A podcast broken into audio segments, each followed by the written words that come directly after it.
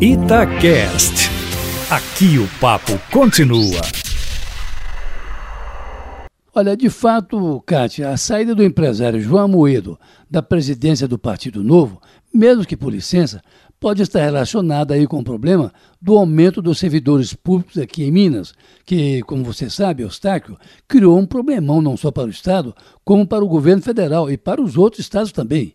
Vejam só, Está claro agora que, ao ser contra o aumento do funcionalismo estadual mineiro, o então presidente do Novo, João Amoedo, sequer comunicou ao governador Romeu Zema que o assunto estava sendo discutido pelo Diretório Nacional, ou seja, a decisão do Novo criou uma saia justa para o governador de todo o tamanho. Afinal, com razão ou sem razão, o partido estava desautorizando o seu governador, por sinal, o único do novo em todo o país.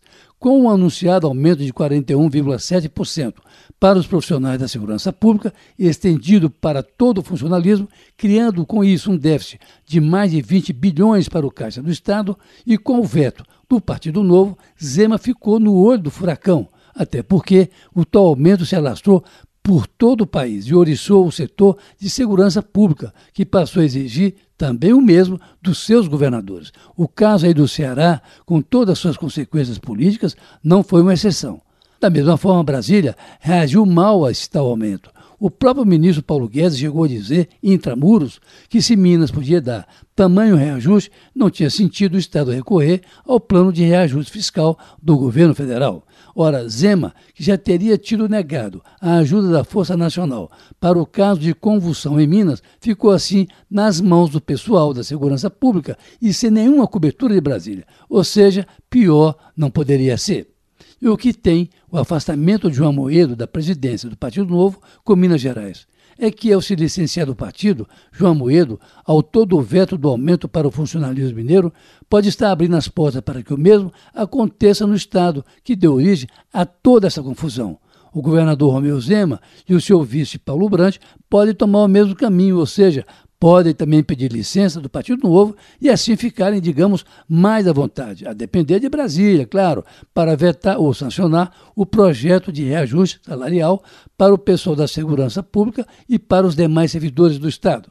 O que, convenhamos, também não é a decisão fácil, até porque Brasília está de olho no que Zema fará aqui, mesmo no caso de conceder o aumento só para o pessoal da segurança pública, com um aumento do déficit de 9 bilhões de reais.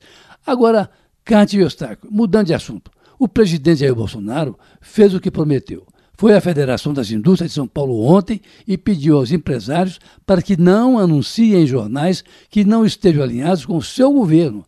Bolsonaro quer porque quer que os jornais não façam críticas ao governo dele. Essa briga do presidente com os jornais vai crescendo. Veja o boicote que ele está pregando agora. E, portanto, extrapolou para os jornalistas que vão fazer agora no dia 18 deste mês, em Brasília, uma grande manifestação contra Bolsonaro e seus ataques aos jornalistas. Carlos Lindenberg, para a Rádio Tatiaia.